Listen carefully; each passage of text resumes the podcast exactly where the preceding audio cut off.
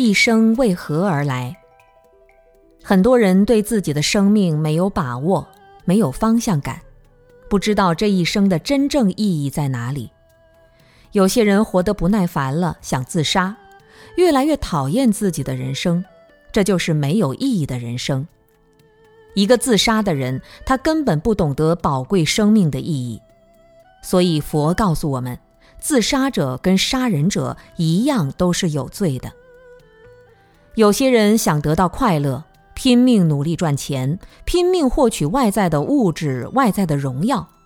当物质荣耀都有了，却并没有快乐的感觉。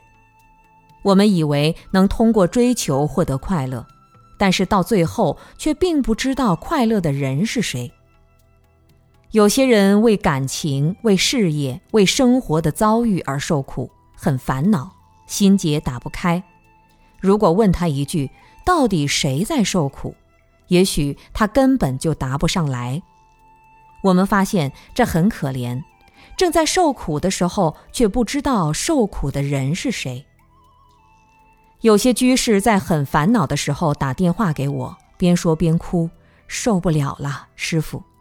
我问：“谁在哭啊？”我在哭。你干嘛在哭啊？我烦恼，我很痛苦。你知不知道痛苦啊？我知道痛苦。然后他就会发现，痛苦只是痛苦，他是他，知道是知道，三者完全不是一回事。知道跟痛苦完全是两码事。你身体的痛苦，无论是病苦也好，劳苦也好，一切苦，你感觉到的那个苦，一定只是苦。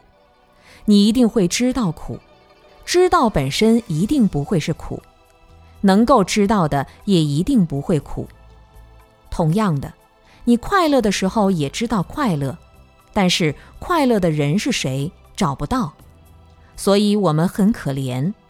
这个世界并没有一个快乐的人，也没有一个受苦的人。一切法都是没有自我的，可是很奇怪，我们明明白白感觉有我，我们明明白白在感受痛苦和快乐，凡夫的错觉实在是根深蒂固。